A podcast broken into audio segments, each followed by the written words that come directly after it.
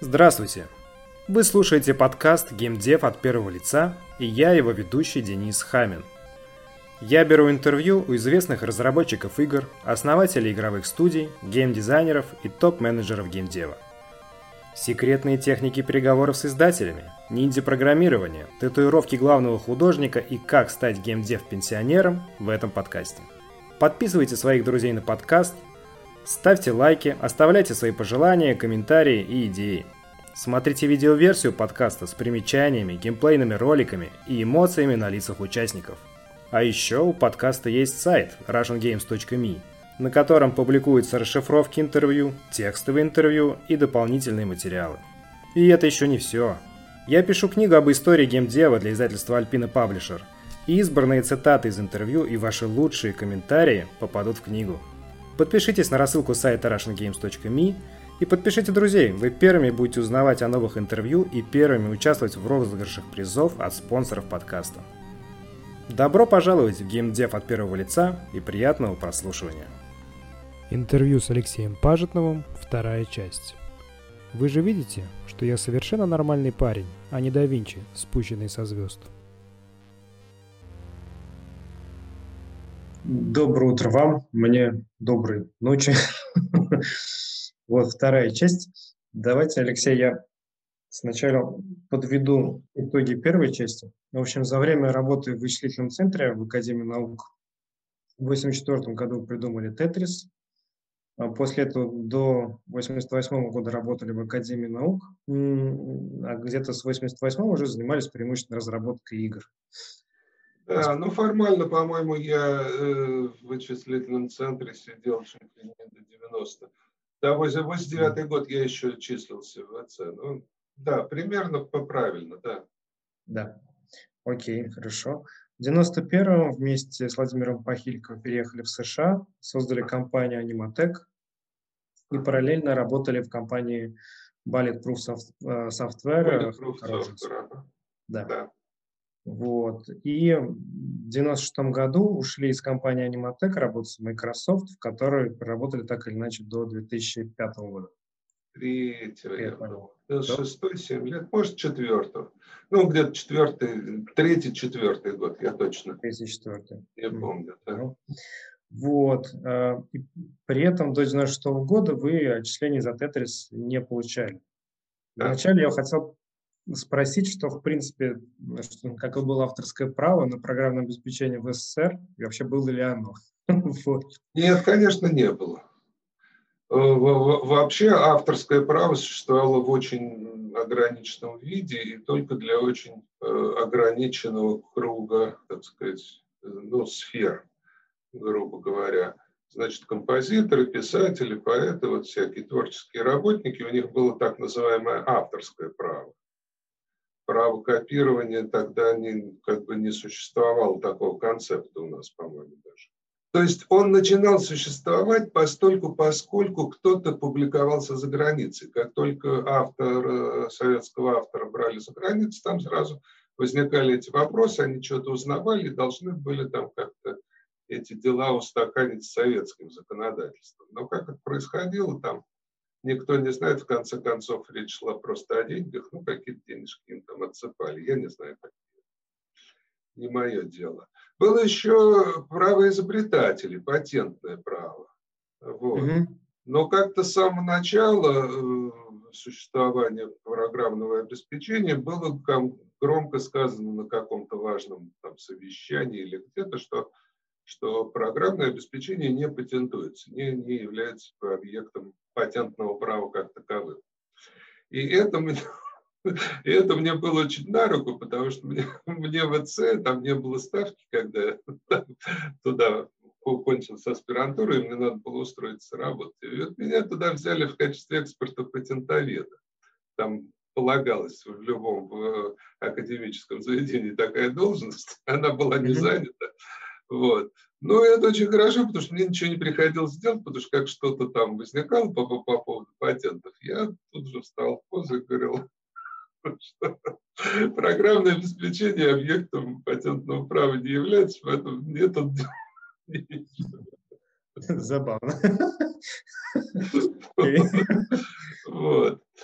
А, поэтому, поэтому, собственно, какие-то деньги официальной стороны за, за Тетрис я получать, разумеется, не собирался. И, представив, и когда вот пришел факт, что меня будут публиковать, я сразу понял, что или мне надо э, уходить в эти самые, в, в отказники и всю свою оставшуюся жизнь называть себя не, не Алексеем Пажновым, а потерпевшей стороной, как, как, как говорится. Вот. Или мне надо, в общем, так сказать, э, э, от всяких шкурных интересов отказаться и сосредоточиться на том, чтобы получилась публикация. Правильная, хорошая, без проблем и так далее. Вот я, так сказать, стратегически решил вот пойти по этому пути. То есть я как бы с самого начала решил, все, Тетрис, Тетрис мне пробьет дорогу, даст мне путевку в жизнь, а деньги я заработаю потом на чем-нибудь еще. Понятно. В общем, в общем, и в общем оказалось, что стратегически это правильно, потому что все битвы за Тетрис я в результате как бы был на выигрышной стороне. Mm-hmm. Вот. А, значит, вопрос, и, и реально вопрос о моем, так сказать, о моей компенсации, о моих там интересах, он никогда не возникал. И возник только довольно поздно, в 80 девятом году, когда, когда, собственно, начались э, вот вопросы правовые, возникли, так сказать, вопросы лицензирования вот по платформе. А выяснилось, что произошло недопонимание по поводу видеоприставок, а Nintendo тогда привез представителей Nintendo, ну, президент и вице-президент в Москву, чтобы, чтобы купить права Тетрис на Game Boy, на handheld платформу. И когда тут выяснилось, что, в общем, права на, на видеоприставки тоже, так сказать, свободны, э, то они решили, что самый раз их тоже купить, потому что, во-первых, надо было легально очистить это дело. Тетрис ведь издавался уже на, на Famicom уже так угу. вышел и распродался весь не один раз. А, это во-первых. А вторая и очень глубокая подоплека была в том, что в тот момент э, у Nintendo с Atari началась серьезная война. Atari стащила их патенты, если вы знаете, если вы в курсе. Да, да, да, я читал. Вы, вы, наверное, помните. Книги историю. Да, Они да, как бы реверс-инженеринг, все секреты вот Famicom взяли и сказали, что они теперь будут спокойно выпускать картриджи для Nintendo. И все, в Америке. Ну, это потеря больших, потому что Nintendo держал монополию, это была потеря больших денег. А вот права на Тетрис давали колоссальное преимущество, это колоссальный повод вот, так сказать, устроить суд с Atari по этому поводу. И поэтому они, да, поэтому заодно, значит, был заключен договор и на видеоприставке. И когда вот эти серьезные легальные документы, договоры такие уже полновесные, со всеми юридическими там самыми примочками писались, тут-то и возник вопрос, а откуда, собственно, Тетрис появился на свете? То есть откуда ноги-то растут? Почему, почему Элора, откуда он у Элора? И, значит, надо было э, обеспечить вот всю эту цепочку документов. И в этот момент я написал бумагу, э, в которой там, так сказать, более-менее, ну так, не то чтобы уж совсем формально, но как бы от первого лица было сказано, что я в 85 году написал эту игру, описал игру, там, в каком-то году она была портирована, мне помог там Вадим Герасимов в этом, портирована на PC. Э, вот. И что-то я еще там сказал. А, я -то, в этой бумаге еще было сказано о моем первом, о первом публичном появлении игры, ну, как доказательство. Я ее послал в 85 году на конкурс компьютерных игр в город Зеленограде. Она заняла второе место. Да, я помню, я читал, что первое место никому не вручили. Да, да, первое никому не вручили. А Забавно. Ну, нормально. Младцы, зеленоградцы, они марку свою до сих пор держат. Вот, оказывается, для чего нужны конкурсы. Да, да, да, да. Я, я, я, я тогда как бы смекнул, что какой-то момент вопросы могут возникнуть, а публичное появление, оно никому не, не помешает. Это все-таки будет как бы такой застолбленный приоритет за мной. И что я предоставил все права вычислительному центру на 10 лет. Вот я своей рукой написал, подписался, по отделе кадров мою подпись. Заверили, эту бумагу мы приложили ко всем серьезным документам. Ну и, по сути дела, это был единственный документ, который, так сказать, профигурировал, стал публично известен, явился там предметом рассмотрения там, в серьезных американских судах. И, в общем, это была бумага, которая говорила о том, что вот 10 лет вычислительный центр владеет правами, а потом неизвестно что. Ну, а 10 лет кончилось в 96 году. В этот момент, так сказать, юрисдикции, юрисдикции старой не существовало. Вот. Ну и я стал, и, разумеется, я как бы натуральным образом стал претендовать на это право. Но и Лорк, который в этот момент там каким-то образом утер нос вычислительному центру, я даже не знаю, как я в этом не участвовал. Но каким-то образом все права 90 там каком-то втором, третьем году оказались в Илорке. По-видимому, вычислительный центр от него отказался. Вообще вычислительный центр как-то, ну, дирекция там испытывала какое-то такое, скорее, отрицательное было эмоция к, к этой игре, не, нежели, нежели положительное. Потому что, во-первых, им было стыдно, что как бы там какой-то... Какой Несерьезно? Какой-то мальчишка, так сказать, утер им нос и мог, бы на, деньги, которые он там случайно заработал, купить весь этот вычислительный центр с потрохами и так далее. Вот. Ну, как-то это все. И, в общем, как бы им деньги давали, и они не хотели их брать, и это было не по их профилю, это все как-то, в общем.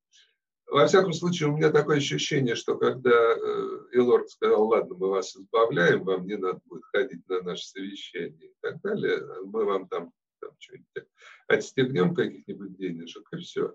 Они были просто счастливы. Я так думаю. Это мои собственные, это, это, это, такое эмоциональное э, впечатление от всего этого дела. Илорг э, так сказать, в ходе дела вы должен был зарегистрировать торговые марки на слово «тетрис» и, и так далее. То есть, угу. то есть у нас, у нас параллель, у нас хоть патентного права не существовало, но какие-то легальные вещи по защите товаров были. И вот товарный знак или торговая марка, а, трейдмарк, она была зарегистрирована на ИЛОРК. Ну и это давало им определенную как бы, претензию на право собственности. Короче, они орали, что важного никакого нет, и никаких прав у него в жизни не было и не будет и так далее. Вот. Ну, можно было с ними бодаться в, в, судах, но, честно говоря, так сказать, все-таки позиция с, этим, с этой торговой маркой у них все-таки была такая, трудно сказать, серьезная, несерьезная, но была какая-то. То есть это не пустые слова были, как бы за ними что-то стояло. Короче, в этот момент Хэнк меня уговорил не бодаться с ними, а, так сказать, поделить поделить, повладеть совместно. И вот э, там с 96 -го года и далее еще э, там года 3-4 мы занимались Тетрисом, мы занимались брендом, ну и отстегивали деньги Лоргу, чтобы они там, тому, что осталось от Лорга, чтобы там все было спокойно. Ну и в какой-то момент мой приятель Хэнк разбогател и выкупил к чертям э, весь Элор. Вот. И после этого как бы мы с ним вдвоем владеем Тетрисом. Он в значительной мере, я в некоторой мере, ну и все, все, все денежки, которые с Тетриса капают, мы как бы делим между собой. Вот примерно такая ситуация. Понял, спасибо. Э, хотел еще поговорить о вашем опыте как геймдизайнера. Вот я попробовал сосчитать, сколько игр вы разработали. Не смог, ну, отчасти потому, что их довольно много, вот, отчасти потому, что э, там у вас много вариантов э, Тетриса. Я не понял, считать это отдельным игры или как бы такое семейство ну, игр. Вот. Я Сколько тоже, игр вы я, разработали? Я, я, я, тоже, я тоже не знаю, как к этому относиться. А мне еще труднее считать, потому что я их всех люблю, и те, которые были изданы, и те, которые были чуть-чуть изданы, там случайно где-то, и игры, которые были широко изданы. Поэтому я даже не знаю, когда разработал я игру, которая называется «Ход конем» или нет. Потому что это одна из моих любимых игр, которую у меня купили в Москве в 87 году. Был такой диалог совместно, третий диалог. Mm-hmm. Вот, они, значит, коня мне на лошадь сменили. Значит, ход конем такая игра с шахматными фигурами, такая реальная. Да-да. Вот. А они мне за него дали компьютер просто такой.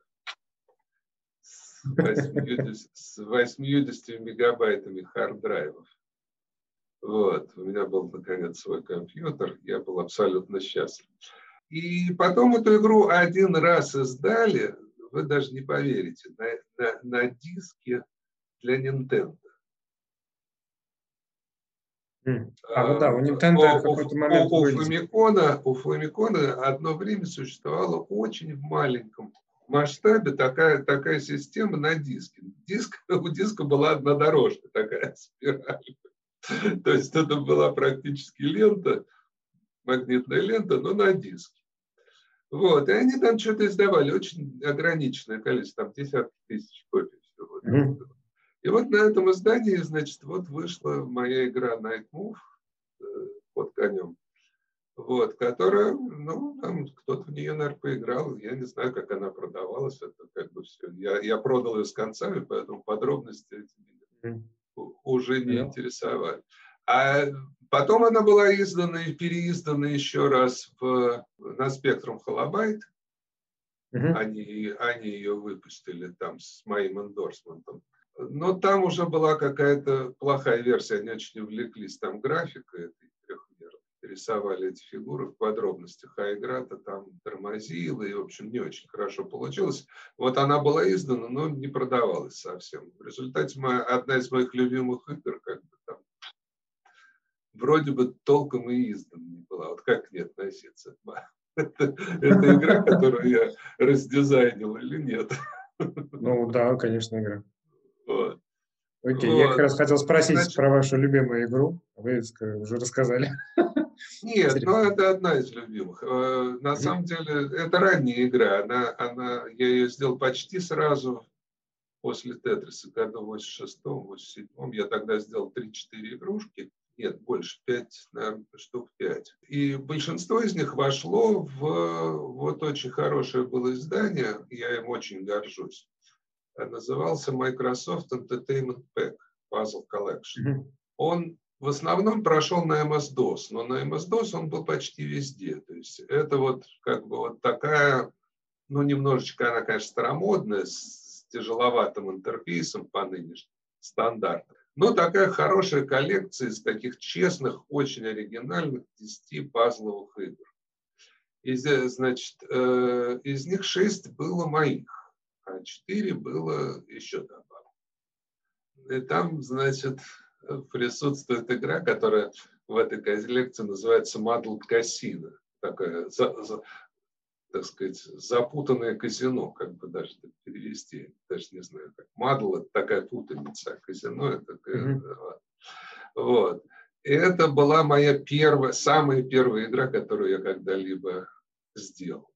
Головоломка. Э, до Тетриса я ее еще придумал, я ее сделал на электронике 60, потом, значит, перевел как-то, а, э, потом дал, и ее э, ребята портировали в PC, ну и там существенным образом там ее исправили. Но основная идея была там. Тяжеловатая игра, к сожалению, она не очень удачная, если честно.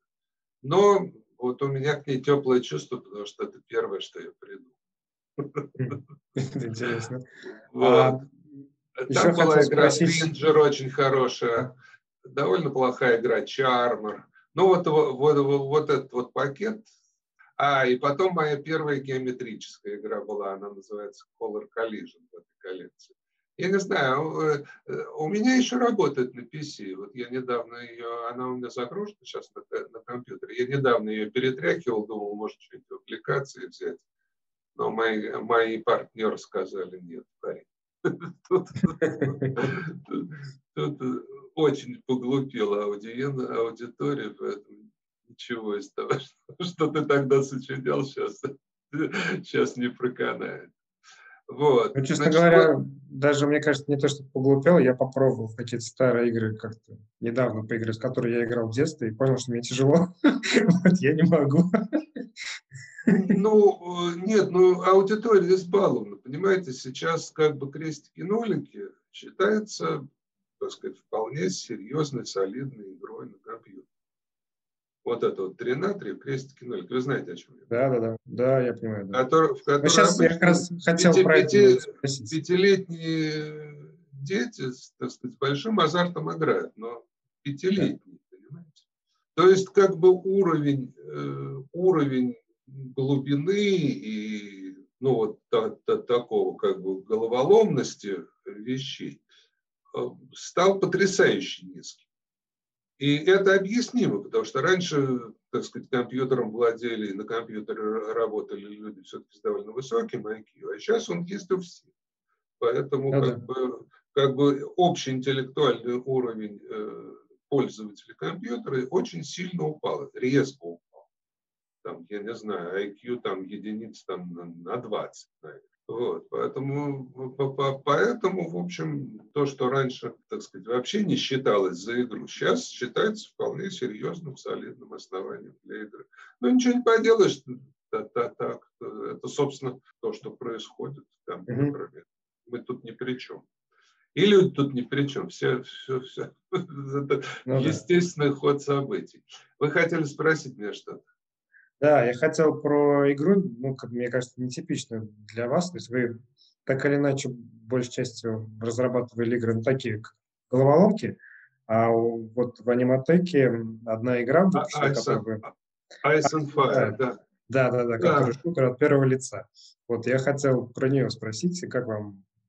Ну, э, че, мы, мы, мы, это мы с Володей Пахильком, мы это, так сказать, старались, как бы, мы, мы старались сделать совсем разные игры. Вот головоломки, понятно, мы умели и делали их довольно неплохо. Вот это была наша попытка сделать все-таки такую солидную игру. Попытка, к сожалению, полностью провалилась. То есть больше провала, по-моему, история компьютерных игр не знала, какая Ice Fire. Вот. Хотя игра это была, в общем, нормальная. Но мы как бы, мы были такие гуманисты, нам стрелять, убивать, пускать кровь как бы, как бы было противно.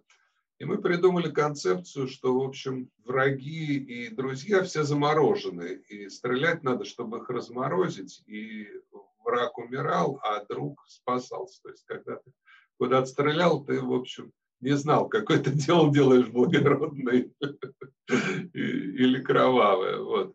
Ну и враги были какие-то эллины такие, очень хитрые. Как, как же они назывались? Календроиды. В общем, в общем, было важно, что, что их со всех сторон можно было увидеть одинаково. Вот это было очень важно для, для, для рендеринга на то время был 286 компьютер. Очень трудно трехмерную игру было делать. Поэтому враги у нас были, так сказать, с этой самой с круговой симметрией обязательно. Надо сказать, что работали мы с увлечением, и первый раз мы осво... освоились как бы с большой командой. В основном этим занимался Володя. Я, я в основном держал тестовую часть игры.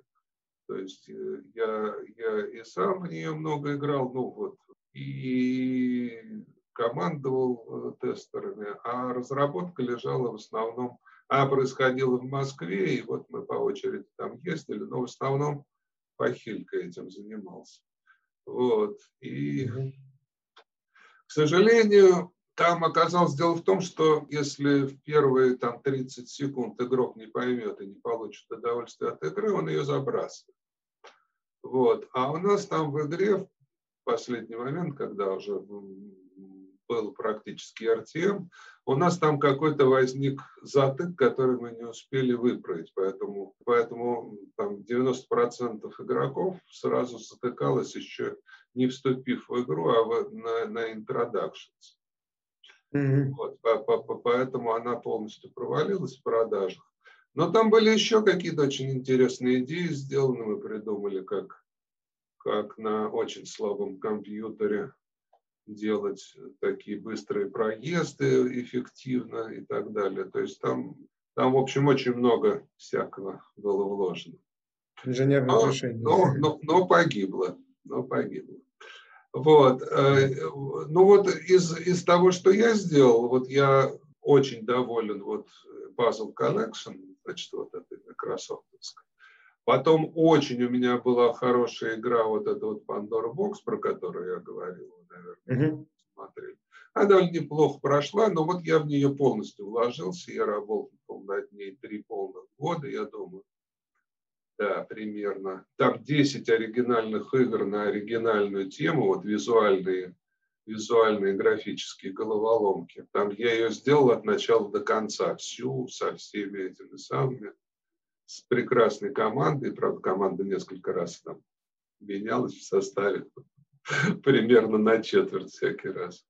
Вот. Но, тем не менее, вот я ее довел до конца и сдал, и, и довольно неплохо. И, в общем, прошла она в продажах, ну, так средненько для Microsoft, даже, я бы сказал, жиденько у них. У них свои критерии. Ну, так она брейк-ивен-то точно сделала, то есть она себя окупила. Но там прибыли большой не принесла. Но зато у, так сказать, все вот эксперты и знатоки компьютерных игр ее очень высоко оценили, чем я был очень, очень доволен. Вот. Отлично. А перед этим я на Microsoft сделал вот это вот Mind Aerobics, э, где, где у меня было три типа игр, три типа головоломок. Вот эти вот визуальные головоломки, типичные вот эти механические старого типа и словесные головоломки. Но этого этого издания мало никто не видел, потому что в то время там онлайн практически никто не играл, а это еще нужна была подписка на MSN. В общем, она так существовала, но прошла незаметно, ну, там буквально 3-4 тысячи подписчиков у нее было, не больше. Так что, э, хотя, в общем, коллекция была хорошая, я для себя очень много почерпнул, когда я ее делал. Ну и потом вот в онлайн я там сделал несколько игр, я уж не помню каких, но они там вышли. Mm-hmm. Потом в Microsoft. Ну и вот сейчас я с тех пор, э, когда вот тихонечко сижу и в App Store понемножечку складываю игры, ну, тоже у нас две-три игрушки симпатичных вышли. Да, я как раз хотел вот, спросить отдельно так. про мобильные.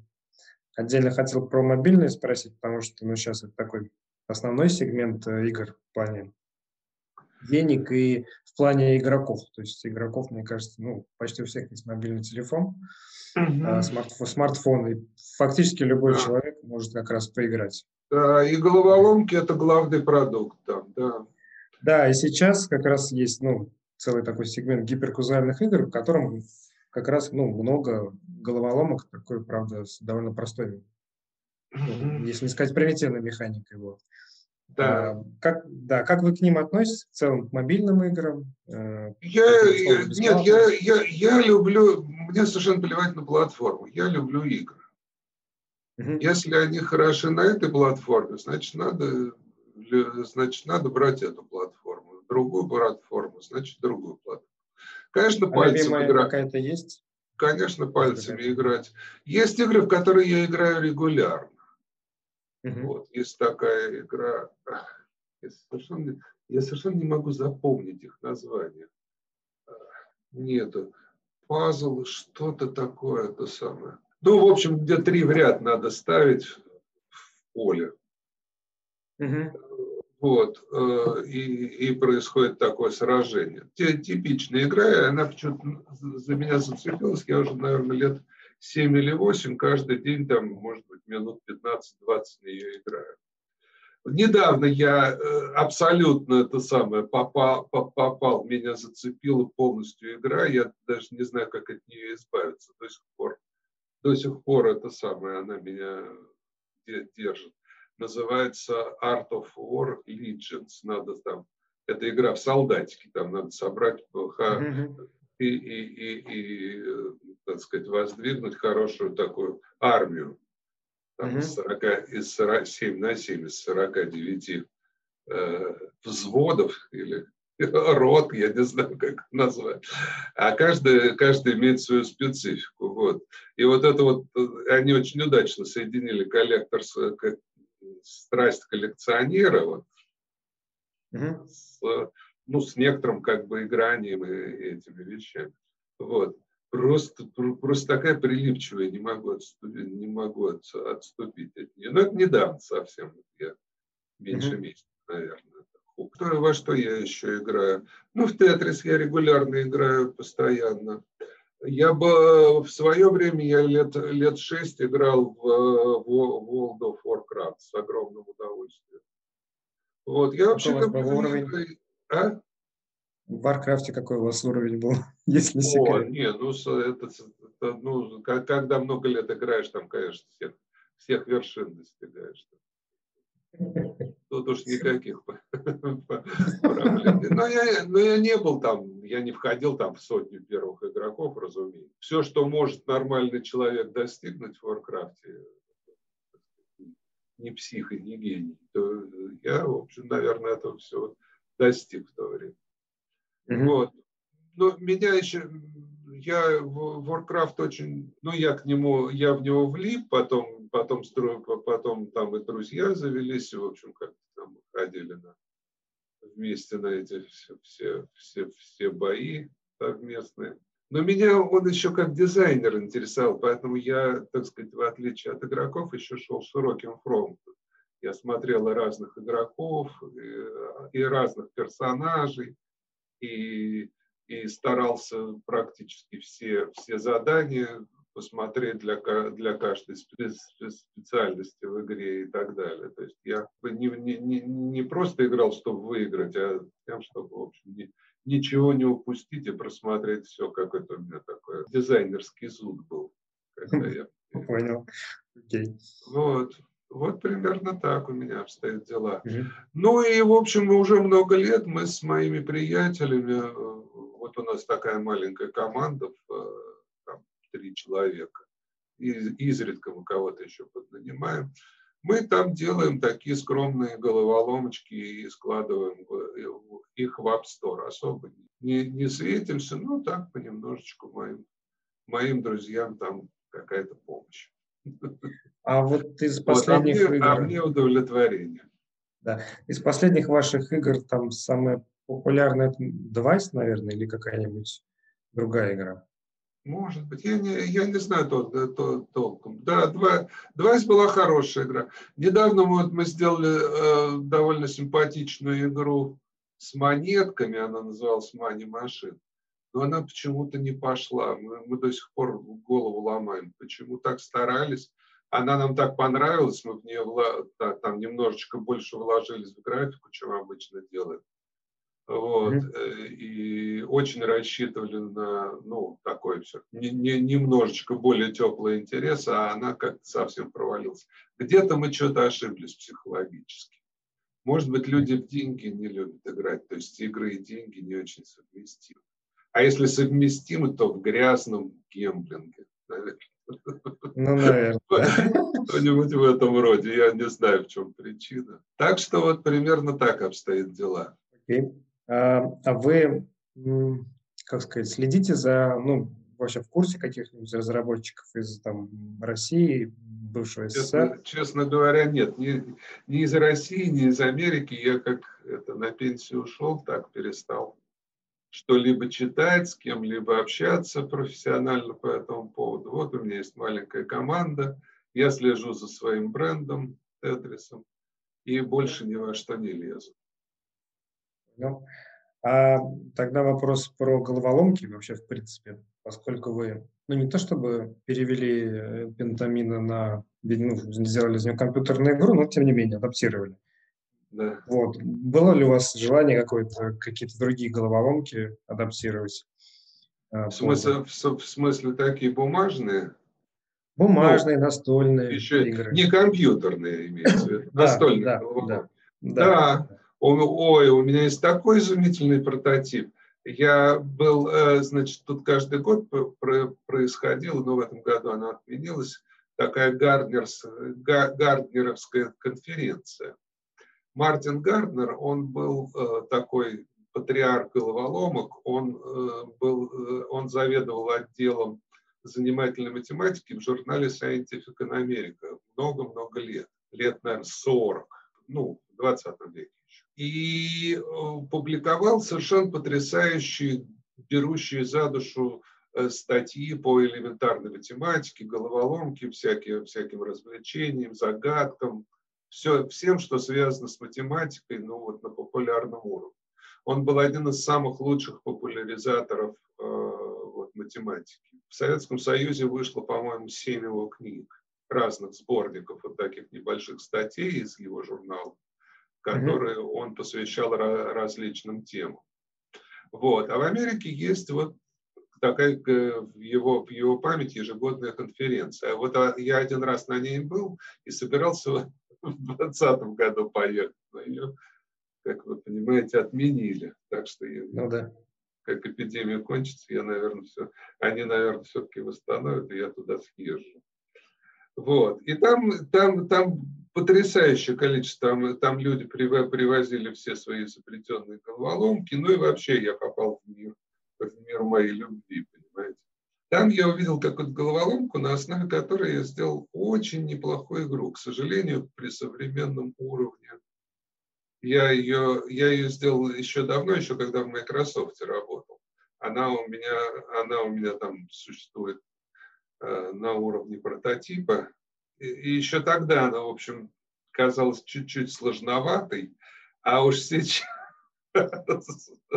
на том, на том уровне, на котором все существует, тут она прямо как, э, так сказать, совершенно не в. Так она у меня, наверное, вместе со мной и умрет в виде прототипа.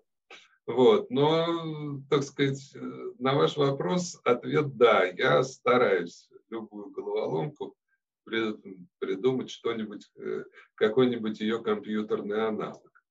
К сожалению, получается, как правило, вещи немножечко более сложные, чем нужно. Хотя, вы знаете, что это за головоломка, если не секрет? Ну, а, э, это, прототипа.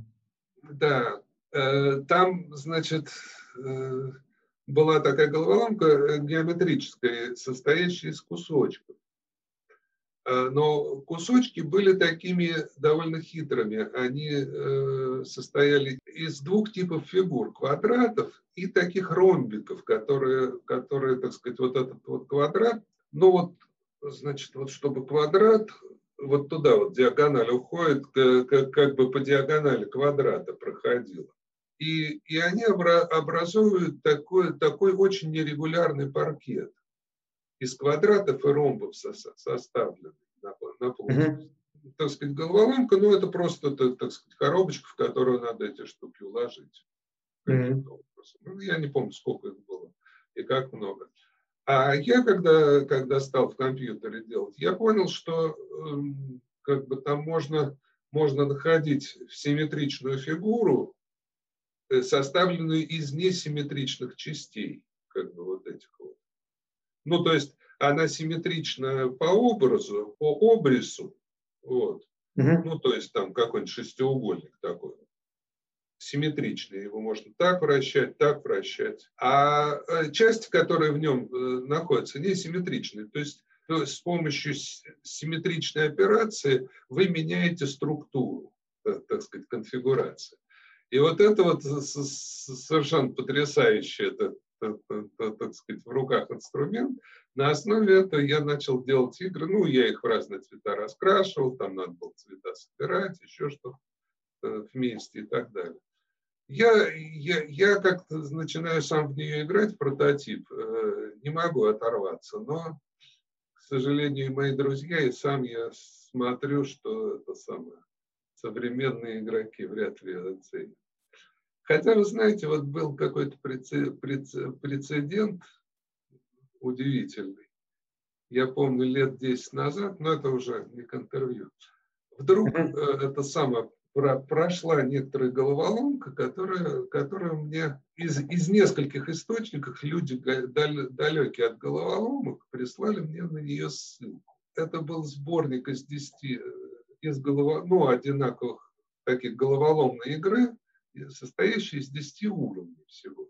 Головоломка более-менее стандартная, три, э, как, бы, как бы три вместе они исчезали, но как бы движение было немножечко, э, движение, которое разрешали с ними делать, было немножечко нетривиально. Вот. То есть она немножко отличалась от всего остального, она никуда не попадала. И оказались эти головоломки дико трудными. То есть, то есть я, наверное, ну, я, в общем, неплохо головоломки решаю, я как бы, как бы это делаю профессионально. Наверное, у меня, взяло, у меня заняло недели две, пока я их все решил. То есть я ничего не делал, кроме как я да, их решал. И оказалось, что все, что вот все люди довольно далекие от головоломок были абсолютно увлечены. То есть иногда сверхтрудные вещи тоже могут цеплять. И вот такие вот mm-hmm. как бы социальные феномены тоже происходят. Возможно, вот. просто это привычный такой феномен, ну, говоря, не феномен, а привычный интерфейс. Ну, то есть три это же все сейчас знают. Вот. А это какой-то вариант сложного. Сложный ну да. Три, три варианта. Нет, я Может, хочу сказать, что, что э, сложность, если ее вот определенно, под определенным соусом как-то повернуть и подать, может настолько задеть людей, что окажется тоже очень привлекательным. То есть сложно это не обязательно то, что никто не делает. Понял. Окей. Еще хотел спросить, э, какая компьютерная игра вообще, в принципе, лучшая для вас? Ну, из всех вообще. Ну, я, я ребусник, я вот головоломки люблю, поэтому, э, поэтому чаще всего вот я, я, я, может быть, там раз два месяца позволяю себе там полазить по App Store и посмотреть, вдруг меня что-нибудь увлечет. Потому что, ну, честно говоря, там лазить одно расстройство. Э, ну, слишком уж больно примитивные все эти вещи и так далее. Но вот, честно говоря, ничего, ничто, кроме головоломок, меня не увлекает. Вот сейчас вышла очень неплохая э, головоломка сборник головоломок с трехмер, э, совмещенный с трехмерной ходилкой. Вот, вот была Value of Monuments, очень красивая головоломка, такая черная. Mm-hmm. Денис, мне, мне, мне стыдно. Я с удовольствием в нее про, поиграл. У нее какое-то нетривиальное название, но совершенно выпало из головы. У меня внизу iPad. Сейчас я вам принесу, сейчас я принесу и все названия вам дам. Ладно? Подождите. Да, давайте, да. Я подожду. Вот, кстати, книж, кни, одна из книжек Гарднера. Угу.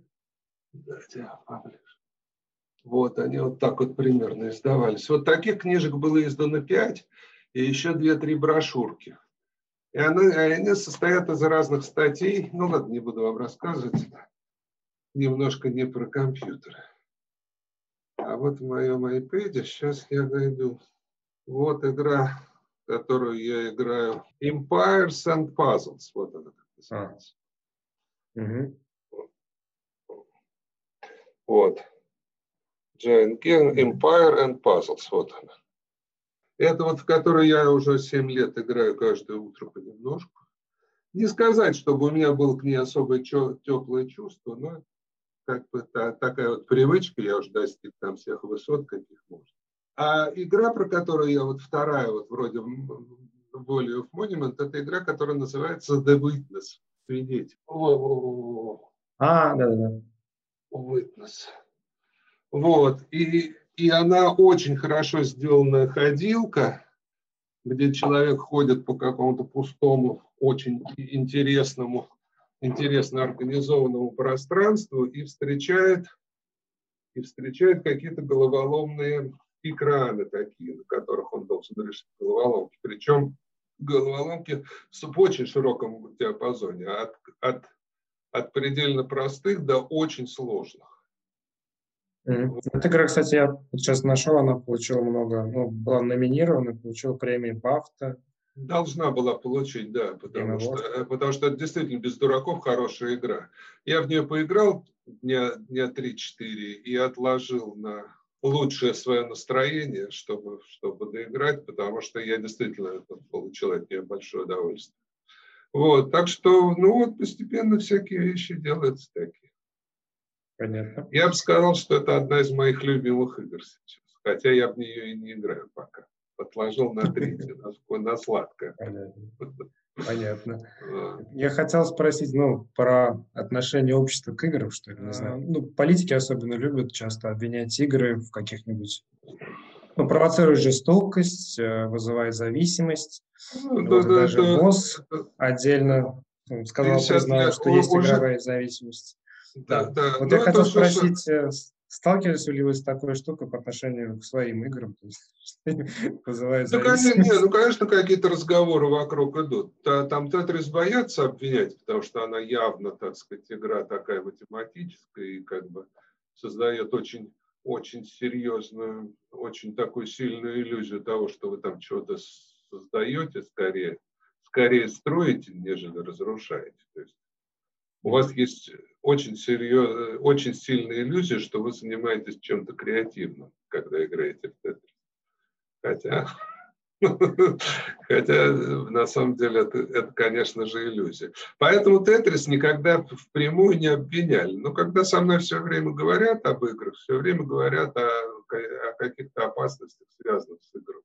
С игрой. Причем в разные годы эти, эти настроения, так сказать, то усилялись, то ослаблялись, то снова усилялись, то снова ослаблялись и так далее. Ну, игры уже часть культуры, поэтому говорить о том, хорошо это или плохо, это совершенно бесполезно, это плевать сказать, против попутного ветра, и, и это совершенно никчемные разговоры. Но с самого начала, когда этот вопрос действительно был актуальным, было проведено исследование, которое показало, что, что никакой зависимости э, от игр нету, во-первых, что если человек, если человек акцентуирован, то есть у него есть какие-то психологические проблемы, уже, уже до этого были, то игры, конечно, как, как, как всякая, в общем, активная и ну, такая серьезная деятельность э, может там как-то на него повлиять. На, на норму она совершенно не влияет. А уж что касается пропаганды или внушения насилия, то это вообще, так сказать, никем, нигде и никак не было подтверждено ни в коей мере.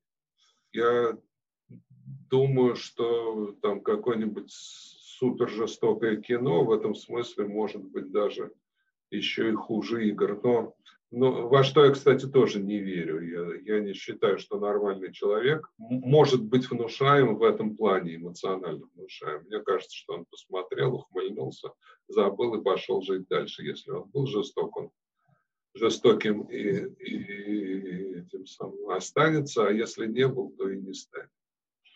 Ну, вот. да, это как э, Уильям Берроуз говорил, что, в принципе, ну, облачко э, прихотливой формы тоже может на что-то сподвигнуть.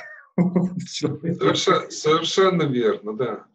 Вот. Что же касается Тетриса, то вот по последнее исследование серьезное Тетриса было в, Окс, в Оксфорде, в Англии проведено в психологическом в их психологическом департаменте они занимались PTSD, знаете, самое, после... Э, Посттравматический синдром? Посттравматический синдром они исследовали, и оказалось, что одно из главных э, проявлений этого синдрома состоит в так называемых флешбеках, то есть в навязчивых воспоминаниях об, об этих вот травмирующих сценах. Ну, то есть люди, побывавшие в э, каком-то автомобильной катастрофе или еще где-то, а после того, как вылечивались, они не могли избавиться, была бессонница, ну и настоящий PTSD от того, что именно вот эти вот флешбеки у них появлялись. Я, честно говоря, я обсуждал это только по-английски, у меня нет терминов, которые надо вот. Так, э, чтобы избавляться от, флэша, от этих вот э, как бы навязчивых э, воспоминаний, они их, они их попробовали вытеснить. И оказалось, что Тетрис это, это самая лучшая вытеснялка. И они просто сделали специальное устройство с специальной версией Тетриса, которая лечит PTSD. А вы вот э, про эффект Тетриса, так называемый, слышали? Сталкивались ли лично с ним? Когда, когда, когда во сне кусочки падают? Ну да, у меня бывает это иногда. Ничего страшного. Я так понимаю, что расширенный, да, расширенный эффект Тетриса – это когда ты видишь в реальной жизни как бы фигурки, ну, допустим, вместо людей, и так хорошо их укладываешь куда-нибудь в ограниченное пространство. Может быть. Нет, такого я не испытывал. Сни, сня, снится Тетрис, снился мне иногда. Если много играешь, там приходит версия, надо проверить со всех сторон, там играешь нет, дня два. Вот, иногда там ложишься спать, снится. Ну, ничего страшного, я и во сне с удовольствием играю. Ну да. Э, так, наверное, двигаемся к финалу. Какие-то советы начинающим разработчикам? Э, ну, как бы вам сказать, вы же видите, что я совершенно нормальный парень, и, я никакой не гений, и не да Винчи спущенный со звезд, кто-то еще. У меня, я много раз это вмазывался, у меня много неудач, я делал и плохие игры, и хорошие, и удачные, и неудачные. То есть ничего, ничего необычного, ничего от гуру во мне нет. Давать советы я ненавижу. Я могу только поделиться. Ну, потому что я считаю, что люди, у каждого человека, особенно в такой тяжелой творческой профессии, как разработчик игр, это же почти писатель или поэт, если хотите. Тут, ну как, ну как один поэт этот другому, как писать стихи, ну что за глупость. То же самое у меня. Э, то же самое, я считаю, и в, в разработке игр. Хотя это более коллективное, конечно, действие. Ну да. Поэтому я могу только посоветовать, а совет у меня один, надо, так сказать, в основном слушать себя. Так угу. сказать, как можно меньше смотреть на на ссылки того, что делают другие и как делают другие. Надо делать, так сказать, наибольший успех, наиболее интересные, наиболее важные вещи можно сделать, когда ты не стараешься сделать вот так, как другие, только лучше, а стараешься сделать так, чтобы, чтобы сам оторваться не мог от игры. Вот это вот мой единственный совет, что, что слушать себя это главный критерий для серьезного разработчика игр, для дизайнера. Ну, мне кажется, это такой хороший совет. Хотя один. Вот. Э, последний вообще вопрос у меня. Я читал, что вы любите быструю езду и ездите быстро очень на Тесле. Вот. Да. У вас сейчас по-прежнему Тесла, вы по-прежнему на ней гоните. Да, с Теслы, с Теслы, да, у меня уже вторая Тесла, уже шестой, шестой, седьмой год. Седьмой, наверное, пошел год. Э, первый раз, э, первый раз, когда э, действительно у меня к машине возникло теплое чувство. Я обычно, ну, железка и железка, одна лучше, другая хуже. Я как бы к ним сам. Вот это первая машина, которая, которой не я приспосабливался, а она делала, что я хочу. Вот. Это во-первых. Ну а во-вторых, я как бы не, не, не то, что уж, уж очень большой там этот самый фан и адепт вот, самый, природной чистоты, но все-таки, так сказать, если есть возможность не гадить, да еще в смысле вот это, выхлопа, вот, то, то уж лучше не гадить, тем более, что это так приятно. Okay. Так что я катаюсь, да. Надо сказать, что не то, чтобы я уж там сплошь и рядом скорость нарушал, там, но очень приятно э, не, не ездить на большой скорости, а разгоняться, да, быстро разгоняться до нужной скорости. Вот это вот на Тесле ужасно приятно. Окей. Так, ну, я присылал вам интервью, у меня там есть игра, Не знаю, согласитесь вы в нее сыграть или нет, это безопасный вариант русской рулетки. Вот. Такая старая русская игра. У меня Скажите мне еще раз, я не уверен, что я видел у вас приложенную игру к, моей, к, к вашей. Нет, нет, нет. Это игра, она на часах. Ну, то есть это как бы русская рулетка, тут нужно вращать барабан. Вот, и потом смотреть, выпадет тебе пуля или нет. Пуля, а, понятно. Да, да, да. На ну, часах, я... каких часах? Ну вот у меня часы, обычные часы механические. А, так. Да. И, и как, вот. и, и что там можно вращать? А вот здесь есть барабан. Ну, то есть, если мы вставили не встретились лично, вы могли бы вот так. Видно? А, то есть, э, то есть это механическая такая нашлепка да. на часы. А, понятно. Да, совершенно верно. Сейчас я возьму, чтобы было удобно. Вот так. Вот. Ну и, соответственно, если пуля выпадет мне, я вначале думал какой-то такой факт, который, за который стыдно, можно даже детский, но не знаю, насколько это все серьезно. Но либо какое-нибудь простейшее какое-то простое задание. Вот. Хотите сыграть или нет? А что? Ну, ну крутаните, конечно. Давайте. Так, сейчас. Вот так, чтобы было видно. Так, кручу. Так. А потом вращается. Оп. И смотрим. Так, ничего тут нету. Пуля да. не вылетела. Понятно. Да, это что вам. Теперь мне. Теперь мне. Посмотрим, что мне выпадет так. Еще раз. Оп. Так, вращается, вращается. Все, стало. Мне выпал. вот там. А, у вас там пулька, да, вижу. да. Ну, тогда я могу что-нибудь рассказать о себе какой-нибудь. Такой. Так, что так, так что, вы, вы сами сделали, вы, вы сами изобрели такое устройство, да? Нет, нет, нет, нет, я купил эти часы, просто я решил их а. использовать, но в интервью для какого-то интерактива. А, понял, да. Да, да.